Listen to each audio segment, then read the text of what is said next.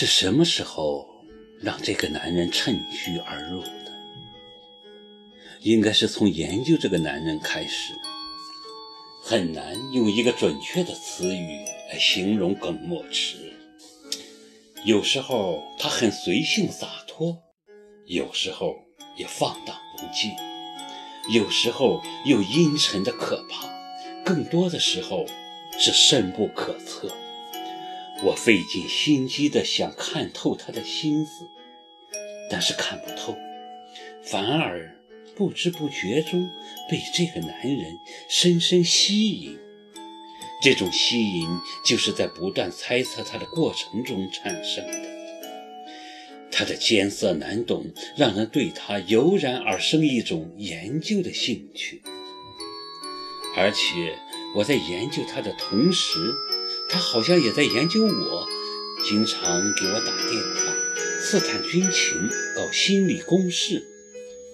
我当然中计，渐渐的已不再排斥他，因为跟他说话是一件很有趣的事情，起码可以一整天心情舒畅。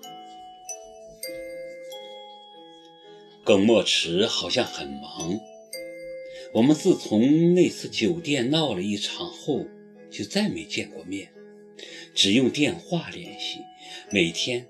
他总要打一两个电话给我，两个孤独寂寞、各怀鬼胎的男女在电话里天南地北的瞎扯，用电话保持着若即若离的关系，谁也没想要更进一步，谁也没表示要就此打住，两个人都在静观其变，伺机以伏。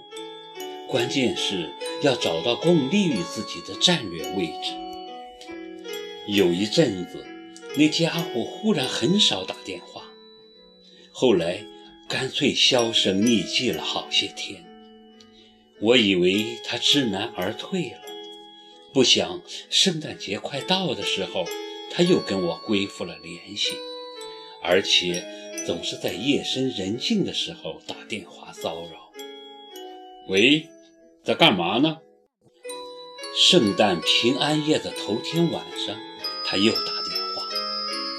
我看了看床头的闹钟，十二点。先生，你精神这么好吗？你不睡觉的啦？其实我也没睡，正靠在床头看书。睡呀，不睡觉要死人的。你也知道不睡觉要死人。可是大白天的睡什么觉？大白天，你有病啊！你看看外面是白天还是晚上？哦，对不起，我忘了，这边是白天，你那边是晚上。你在哪儿？巴黎。你上那去干嘛？这边不是在搞中国文化周吗？他们要我也过来。我就过来了。什么时候回来？我随口问道。你希望我什么时候回来？他反问。你什么时候回来关我什么事？干嘛这么冷酷？我一个人在这边很无聊的。对了，你有没有什么东西要我带的？东西？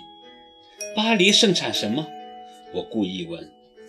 很多，像香水啦、时装啦、手工艺品啦，很多很多。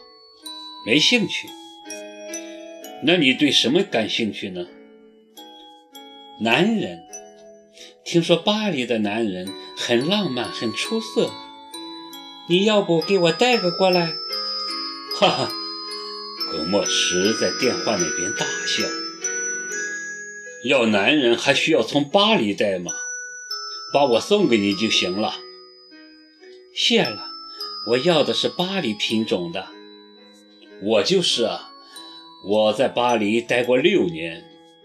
那不算，品种不够纯正。怎么不够纯正啊？我一身的巴黎味儿，身上穿的衣服、用的香水都是巴黎的。那也是砸。我捂住嘴巴笑，后面的那个字没说出来。白考儿，你敢骂我？他在电话那边叫了起来。看我回来怎么收拾你？谁收拾谁还指不定呢。为什么骂我？耿墨池怒气未消，但声音却相当温柔。是你先打电话骚扰我的。我是怕你寂寞才跟你聊天的。我寂寞与你无关。可是，女人的寂寞通常跟男人有关。我是离你最近的男人。你在巴黎呢，先生。哈哈，我已经回来了。什么？你说什么？我没听明白。我刚从巴黎回来，就在你楼下呢。我从床上跳起来，跑到窗边，拉开窗帘一看，天哪！那辆银色宝马真的停在楼下的花圃边，而而耿墨池则靠着车门，潇洒地冲我挥手呢。我急得满屋子乱转，但是来不及了，不到三分钟，门铃就响了。现在是深夜，我怕吵到邻居，只好去开门。耿墨池一进门就来了个法国式的拥抱，我推开他，半信半疑：“你真的刚从巴黎回来？”